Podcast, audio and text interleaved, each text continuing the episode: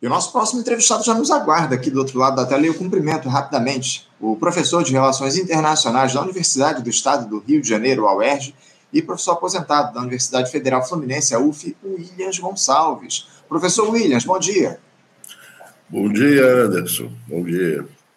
Professor, é sempre um prazer contar com a sua participação aqui no nosso programa. Muito obrigado por novamente o senhor se colocar aqui à nossa disposição para fazer esse diálogo a respeito das questões internacionais, né, o, nós temos algumas questões importantes para tratar aqui, alguns temas fundamentais. Inclusive, a gente já falou sobre internacional aqui no, no programa da última segunda-feira, a, a, partir daquele assassinato lá do candidato à presidência do Equador, enfim. Mas há outras questões que a gente precisa aprofundar. E eu queria começar pelo seguinte, o, o Williams, o presidente Lula ele voltou na última terça-feira do Paraguai, onde ele esteve para posse do novo presidente do país, o Santiago Penha. Penha que substitui o Mário Abdo Benítez, ambos do Partido Colorado, partido de centro-direita que domina a política paraguaia desde os anos 1950. O Penha venceu a eleição que foi realizada no mês de abril, Winhas, e ele vai ter um mandato de cinco anos. Do ponto de vista regional, a plataforma do governo do Santiago Penha, conforme promessa dele de campanha, deve passar por dois eixos centrais. Eixos centrais. A ideia de rever no todo ou em parte, o Tratado de Itaipu e o papel do Paraguai no Mercosul. O primeiro ponto diz respeito diretamente ao Brasil. Né? A gente sabe bem que Itaipu é uma usina que é dividida aí entre os dois países. Antes de a gente tratar desses temas, Vinícius, eu queria uma avaliação sua para essa posse do Santiago Penha. A gente sabe que o Paraguai é, digamos assim, o primo pobre do nosso continente, tem um PIB muito modesto, né, aí na casa dos 40 bilhões de dólares. Quais você vê Williams, como os principais desafios para o novo presidente paraguaio, Santiago Penha? É, o, o, o Paraguai é um, é, um, é um país que padece né, permanentemente dessa, dessa situação de insuficiência de, de desenvolvimento. Né? E tem problemas é, estruturais sérios e depois é, governado né, por uma oligarquia né, que não, não altera muito, né, não, não apresenta nenhum programa de, de governo né, que aponte na direção da, da, da mudança dessa, dessa situação. Né? Quer dizer, os governos paraguaios nada mais fazem senão administrar uma situação que vai, que vai se mantendo ao longo, ao longo do tempo. Né? Portanto, as expectativas não são, não são assim muito, é, muito auspiciosas, muito, muito brilhantes, não. Em relação, em relação a, a Taipu, né? em relação a, a, ao Brasil, né? essa é uma situação, vamos dizer, eterna, não é? Porque o, a construção de, de Taipu ela, ela obedeceu a dois, a, a, a dois imperativos. Né? Um, é claro, é a, o aproveitamento da, das águas né, do rio para a geração de energia elétrica. Né? E isso Itaipu tem cumprido o seu o seu papel nesse sentido foi uma grande obra, foi a maior obra né, do mundo naquela, é, naquela ocasião. Agora tem um outro, um outro sentido que naturalmente isso não é não é exposto, né, nem vem o caso expor, que é o um sentido estratégico. É, tem muito, muito a ver com, com a, com a ex-antiga rivalidade do Brasil com a Argentina. Né? Então, construir o, a represa, a hidrelétrica, em parceria com o Paraguai, significaria ou significava né, é, vincular o, o Paraguai ao Brasil, tornar o Paraguai, de certa forma, dependente do, do Brasil, né, desvinculando o Paraguai da Argentina. Né? Era um jogo um jogo, um jogo estratégico, geopolítico de, de soma zero. Né? Quer dizer, o Paraguai ou fica com o Brasil ou fica com a Argentina. E Itaipu fez com que o Brasil, é, que o Paraguai ficasse com o, o Brasil. Quer dizer, muito bem. É, jogo jogado e o Brasil venceu, vamos assim dizer. Agora, a questão é a seguinte: nós temos esse vínculo com temos esse vínculo permanente com o Paraguai que não vai terminar hoje, amanhã. Ele é é, é, permanente e nós também não podemos não podemos é, recusar né, as reivindicações do Paraguai de atualizar os termos do, do, do contrato e a geração de energia e a apropriação do, é, dos recursos disso. O Paraguai está está defendendo os seus, os seus interesses nacionais. Não vejo uhum. nada é, de extraordinário, nenhuma exorbitância nessa, nessa reivindicação. É uma coisa que vai ter que ser é, administrada e permanentemente administrada. É o preço que nós pagamos por ter feito a, a hidrelétrica com o, o, Paraguai. Vencemos o jogo geopolítico, mas temos aí a, a, conta. Né? Portanto, eu vejo isso como, encaro isso com, é, com naturalidade. E todo, todo presidente novo ele é, é claro, né, ele precisa mostrar o eleitorado, precisa mostrar ao país que ele está disposto a mudar, aumentar os ganhos do, do Estado, né, e enfrentar o gigante Brasil, né, porque a gente não pensa nesses termos, né, mas uhum. é, do ponto de vista do, do Paraguai, basta dizer aí, você acabou de citar o PIB do Paraguai, né? Então, do ponto de vista do Paraguai, o, o Brasil é um, um, gigante, um gigante imperialista, né? que pode perfeitamente né? elevar o, o aí o, os ganhos do, do, uhum. do, Paraguai, né? Portanto, né, não vejo. E por outro lado também o presidente Lula é um presidente é, pode-se o acusar de, de, inúmeras coisas, menos de saber negociar. Né? sem dúvida alguma, sem dúvida. É um exímio negociador o presidente da República. Eu queria aprofundar um pouco, o, o Williams, essa questão, esse debate em relação à usina de Itaipu. Né? Como já foi dito, há o interesse aí do Paraguai de rever esse acordo relacionado à usina de Itaipu, porque o tratado que estabeleceu é, o tratado que foi colocado lá em 1973, ele estabeleceu que a energia produzida pela usina deveria ser dividida igualmente entre os dois países. O Paraguai, porém, ele utiliza apenas 15% do que é produzido.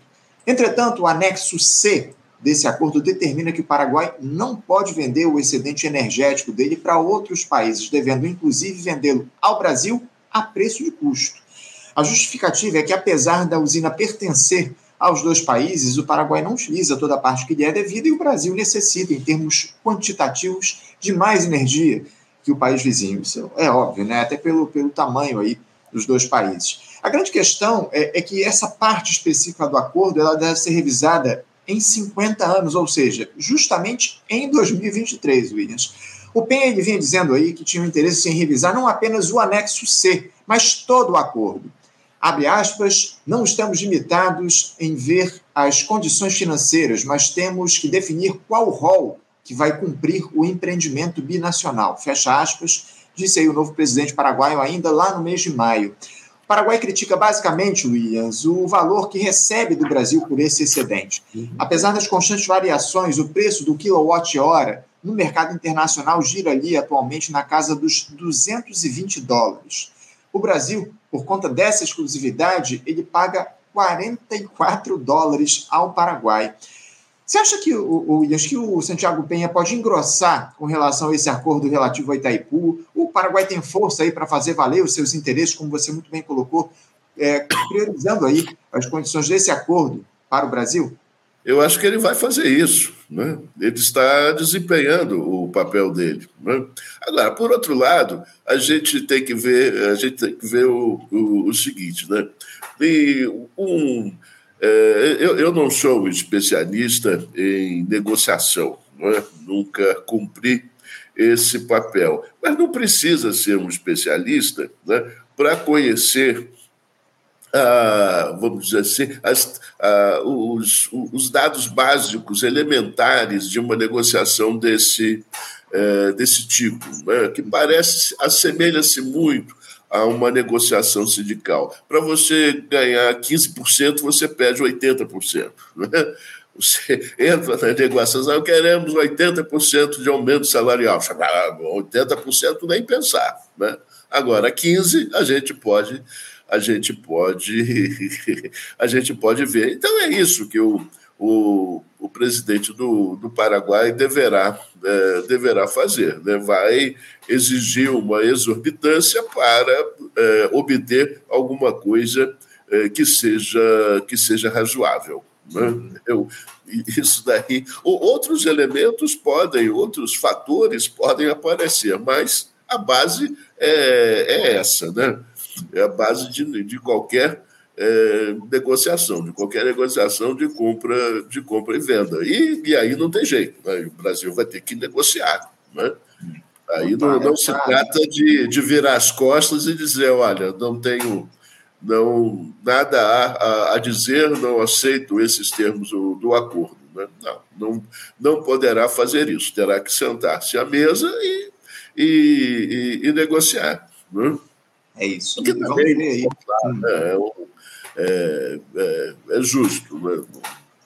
Quer dizer, não, não, sei, não sei qual, quanto, o, o, qual o patamar dele, mas um reajuste eu acho que é perfeitamente é, justo. Se nós queremos, né? se nós uhum. temos uma, uma, uma visão de integração regional, se nós temos uma. se entendemos que a integração regional depende, em grande medida, do desenvolvimento econômico, social do, dos nossos vizinhos, né? se nós não temos uma, uma, uma, uma visão segundo a qual os nossos vizinhos são os nossos competidores, é, como competidores que nós temos que vencer, etc. E tal. Se nós não tivermos essa visão, e sim uma visão integrada de desenvolvimento conjunto, de entrosamento cada vez maior, eu penso que é perfeitamente justo negociar. Agora, não sou eu quem vai, é, quem vai dizer né, qual é qual é o, o, o aí o, o, o, o, ponto né, que, que contemple né, razoavelmente o interesse dos dois. Para isso, nós temos gente lá que entende do assunto. Né? É, é uma demanda justíssima, evidentemente, essa do Paraguai de tentar rever o acordo relativo ao Itaipu, como eu citei aqui. É, o, é, o não podemos demonizar os paraguaios por causa disso, de jeito nenhum. Claro, né? Estão claro. fazendo o papel deles. Não tenha dúvida, não tenha dúvida. Até por conta das condições aí que eu citei, 220 dólares o quilowatt-hora no mercado internacional, o Brasil paga 44, o Paraguai, enfim, cinco vezes menos praticamente. É, é, é necessária essa revisão. Agora, Williams, eu queria é, falar um pouco a respeito também da situação envolvendo o Paraguai no Mercosul, né? Que o Penha, o Santiago Penha, defendeu a postura do Lula naquela crítica aí que o Lula fez ao acordo do bloco com a União Europeia, mas o presidente paraguaio já chegou a criticar certas barreiras ideológicas impostas pelo próprio Mercosul. O presidente do Paraguai pode estabelecer algum tipo de problema, barreiras aí para os interesses do bloco, Williams? Como é que você vê o, essa, o Paraguai nessa negociação desse diálogo com o Mercosul ao longo dos próximos anos? Olha, o problema, Anderson, é um problema geral. Né? Porque nós temos nós, é, nós temos um, um, uma integração é, regional que já tem uma boa, uma boa idade, né? tem sobrevivido a, a, a crises, né? porque a, a, ideia da integração regional é uma ideia antiga, vamos assim dizer. Né? É uma ideia do, dos anos 50. Né? Nasce inspirada pelas ideias da, da CEPAL, do, Raul Prebes, do Celso Furtado e tal. E nós tivemos algumas experiências negativas, né? nos anos, lá o primeiro tratado de, de Montevidéu. Então, o, o Tratado de Assunção, ele tem conseguido manter o, o, o Mercosul. Agora, o problema é o seguinte, qual o Mercosul? Né? Qual o Mercosul? Porque quando o Tratado de Assunção foi é, o tratado quer dizer, de Assunção ele foi negociado no governo Sarney, que tinha uma perspectiva desenvolvimentista. Uhum. Independentemente de todos os problemas que cercaram o governo Sarney, mas havia uma perspectiva desenvolvimentista. Quando assinamos o, o, o tratado, em, em 91, aí pronto, já tínhamos o senhor Fernando Collor e as suas, as suas ideias é, neoliberais. Né? O que foi depois é, reforçado pelo governo do, do, do Fernando Henrique Cardoso. Né? Então, o, o, o, pessoal do, o pessoal do PSDB, eu, eu lembro quando o, o lançou lá o, o senador, não é? escapou o nome agora, foi ministro da Saúde do. O Zé Serra? Zé Serra. Quando o Zé Serra se candidatou, né, o Zé Serra disse, em alto bom som, que para ele o Mercosul devia ser reduzido a uma área de livre comércio. Então, a, a perspectiva dos, do, dos liberais é, sempre foi essa, né? De o Mercosul ser uma área de, é, de, livre, de livre comércio com o, o, desastroso governo que nós tivemos no, no, período passado, nem isso, né? Uhum. Mas também não vamos nem, nem não, não há nem ideias aí para discutir a respeito deles, né? Então, o, os liberais da os liberais da nossa região, eles continuam vendo os, os países como concorrentes, né? entendem que as relações privilegiadas são para fora da, da região, né? ficam disputando a, a primazia de, da, das relações mais intensas com os Estados Unidos, hoje é com a China. Né? Uhum. Há uma competição. Ao passo que, numa perspectiva de centro-esquerda ou, ou nacionalista, é a integração, é, que, a integração em, em é, com vistas ao desenvolvimento, né? uma integração não é, econômica, uma integração política, uma integração social, um bloco denso em que os países, um auxilia o outro no seu processo de, de desenvolvimento. Né? O, o, presidente, o presidente Lula, nosso presidente, ele, ele vem com essa, ele volta né, com essa ideia de uma integração é, social, com uma integração com vias ao desenvolvimento. Mas acontece que a coisa não depende, não, não depende exclusivamente dele. Né? Os, nossos, os nossos vizinhos, o Uruguai quer fazer a, é, tratado de, de livre comércio é, a, a, ao arrepio do, do Mercosul, à margem do Mercosul. Né? Agora vem o Paraguai. E a gente não sabe o que nos espera na Argentina. Né? É, portanto, o, o, esse é o problema da, da, da, política, da política externa. Né? Não basta você ter um projeto, você basta ter um, é, ter um discurso. A, a, a, execução, o sucesso desse, desse projeto, desse discurso, não depende de nós. Né? Depende das circunstâncias. E as circunstâncias hoje são muito diferentes daquelas que cercaram o, o Lula a partir de 2003. Não tenha dúvida, não tenha dúvida. O cenário ele é, ele é muito mais difícil. Nós perdemos força, nós perdemos força. Né? Esse governo desastroso do, do Bolsonaro esvaziou o nosso, o, o, nosso poder, houve uma desindustrialização. Né? Hoje a gente depende né? A gente depende desse, desse agro é, problemático agronegócio, que não tem, não tem visão né, internacional nenhuma, só querem é, ganhar dinheiro em cima de, de dinheiro, independentemente de, de tudo mais. Né? Então, a, as circunstâncias mudaram, mudaram muito, né? tanto na América, na, na, América do Sul como no, no, no, restante, no restante do mundo. E nós vamos ter que nos a ver com isso, não há como mudar essa, essa, essa realidade. Portanto, é, é, é muito difícil. É, é muito... a gente precisa, acima de tudo, como você muito bem colocou. Vamos ter que ir é, cozinhando aí esse, esse pessoal até que haja uma, uma, uma, uma melhora. Né? É, tem, temos de nos adaptar a essa realidade que está colocada, acima de tudo, muitas dificuldades. E eu queria continuar o nosso papo aqui, Udes. Eu, inclusive, estou encerrando aqui daqui a pouquinho, meu tempo está quase acabando, mas ainda tem pelo menos dois assuntos importantes para tratar contigo. Queria seguir aqui no nosso continente, porque aquele episódio grave que eu citei aqui no início do nosso papo, do assassinato do Fernando Villavicencio, candidato à presidência do Equador na semana passada, não foi o único que aconteceu por lá, Williams, lamentavelmente. Na última segunda-feira, Pedro Briones, que é o líder do movimento político fundado pelo ex-presidente Rafael Correia, ele foi morto a tiros na província de Esmeraldas, em um episódio que ainda está sendo investigado lá no Equador. Tanto o ex-presidente como a candidata do grupo político do Briones lamentaram essa execução. Eu me refiro aí ao Rafael Correia. Lembraram desse processo eleitoral muito sangrento que está sendo levado a cabo lá no país, enfim.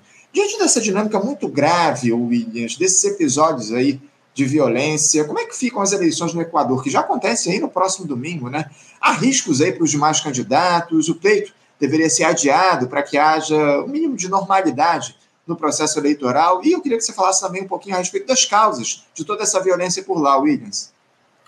A situação é, é, é muito difícil. Né? A situação é muito difícil porque o presidente convocou é, eleições gerais o que a Constituição lhe, lhe permite. Né? Se as eleições forem resolvidas no primeiro turno, o, o presidente, o, o novo presidente, terá um pouco menos de dois anos para governar. Se for para o segundo turno, ele terá um ano e meio para, para governar. Ora, em um ano e meio de presidência, ninguém faz nada de positivo, só piora o que já está, né, está ruim. Portanto, a, a expectativa de, de melhora praticamente não, não existe. E, e depois, a, a, no Equador, uma, uma coisa que a gente, na verdade, a gente conhece, não é? Que quando essa, essa, a criminalidade aumenta, o, esse discurso conservador, ultraconservador, né, de substituir a política pela polícia, ele cresce muito. Né? Ele cresce muito, sobretudo entre as massas desorganizadas, que são aquelas que justamente sofrem com o, a, a violência. Né? Porque as elites, as oligarquias não sofrem com, com a violência. O pessoal anda com carro blindado, anda de helicóptero, é, reside em Miami e, e pronto. Agora é o povão né, que, que, suporta, que suporta isso. Então, esse tipo de coisa ele dá combustível para os setores mais é, conservadores e aqueles reacionários é, oportunistas. Né? O que aconteceu aqui, né? O senhor Jair Bolsonaro sofreu um, um atentado, um atentado, inclusive, foi mal sucedido, ele, ele sobreviveu, mas após ter é, sobrevivido, ficou deitado lá na cama, não disse uma palavra e ganhou a eleição. Sim. Então, o, o, problema dessa, desse ciclo da, da violência é que ele, a saída nunca é, é pela, pela racionalidade, pela, pela esquerda, pelo projeto. É sempre pela, é, pela direita, pela ultradireita, privilegiando a polícia em detrimento da, é, da política. Portanto, as expectativas lá realmente não, não são, não são boas, não são favoráveis. Né? É, não tenha dúvida. Lamentavelmente, o processo político lá no Equador já ao longo das últimas, últimas décadas, né, muito complicado, muito difícil. A gente vem abordando isso aqui ao longo do tempo no nosso programa. Enfim, a gente vai ficar de olho em relação ao que acontece nessas eleições do próximo domingo. Certamente, na segunda-feira, a gente vai repercutir esse processo eleitoral no Equador. Williams, para a gente fechar aqui o nosso papo, que eu, inclusive, já estou com o nosso próximo entrevistado nos aguardando aqui nos bastidores. Eu queria ainda tratar de uma questão que você citou na tua resposta anterior, que diz respeito justamente à Argentina, né? E essa vitória do Javier Milei, né, que é o candidato de extrema-direita nas prévias das eleições lá no país. Ele é uma figura exótica, adota aí um nível de extremismo meio particular, digamos assim. Muitos o classificam como radical antissistema. Eu já vi algumas pessoas dizerem, inclusive, que o Bolsonaro seria comunista comparado ao Javier Milei. Uh, Williams, qual é o, o seu nível de preocupação com a ascensão desse personagem no cenário político argentino, as chances de fato de vitória deles nas eleições de outubro próximo e o que, é que isso poderia provocar nessa dinâmica da extrema-direita aqui no nosso continente? O, a Argentina, há muitos e muitos anos, vive uma crise agônica. Né? Os, e, e, e, na Argentina, a corrente liberal ela é muito forte. Os argentinos sentem permanentemente uma nostalgia né, da virada do século XIX para o século XX, quando a Argentina foi a, a, a grande potência, vamos dizer assim, da, da América, América do Sul. Agora, foi a grande potência numa época que exportava carne e trigo. E, e, e entrou em decadência a partir de, eh, de 1930, não conseguiu mais se, se estabilizar depois da, da, da crise de, de 29. Mas a ideia de que o liberalismo funciona permaneceu na, na, enraizada no, no, no povo, não apenas no povão, que na verdade nem pensa muito nessas coisas, mas uma parte da, importante da elite da, da intelectualidade. Entendeu? É, é, que, que, pensa com a cabeça norte-americana, com a cabeça europeia, a gente conhece isso. Né? Então, acho que a solução são o, o, o, o liberalismo. Agora, a, a, vitória desse, desse indivíduo não, não me surpreende. Nós aqui tivemos quem. Eu que. É, tem um pouco de, de, de, idade acumulada, né? como é que eu poderia imaginar que um Jair Bolsonaro fosse presidente da, é, da República no pior pesadelo, né? no uhum. pior pesadelo, mais atroz. Isso não, não tinha lugar, era um absurdo completo, não fazia o menor, o menor sentido. Todavia, foi o que a gente viu. De modo que não, não me surpreenderá a, a, vitória desse, desse tipo lá na, na, Argentina. Será uma coisa desastrosa, né?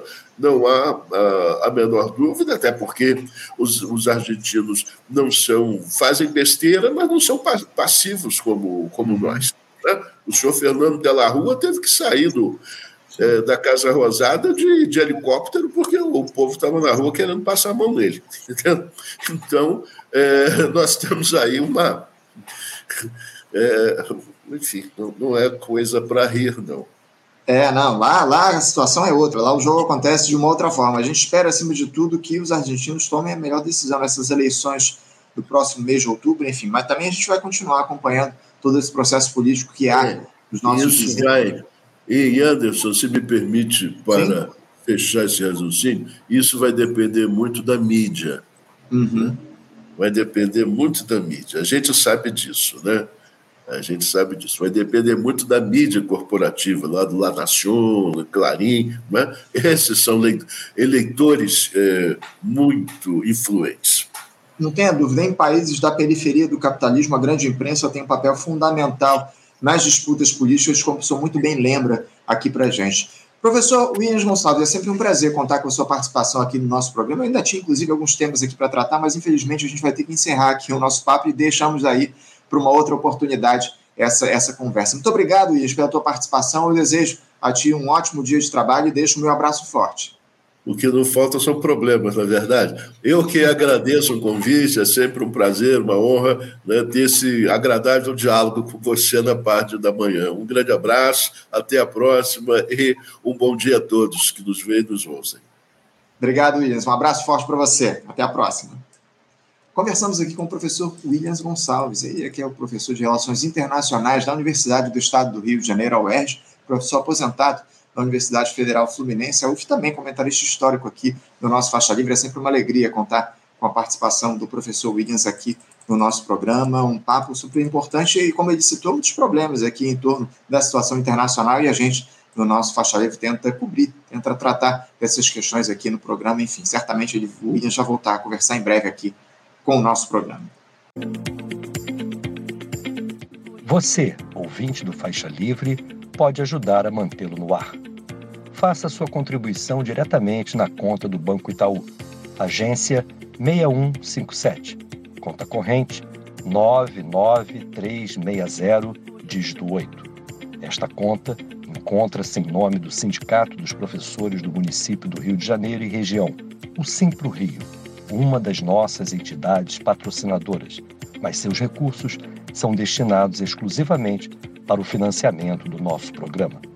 Você pode fazer sua doação de qualquer valor, utilizando também a nossa chave Pix, que é ouvinte@programafaixalivre.com.br. Sua contribuição é fundamental para a manutenção desta trincheira progressista no ar.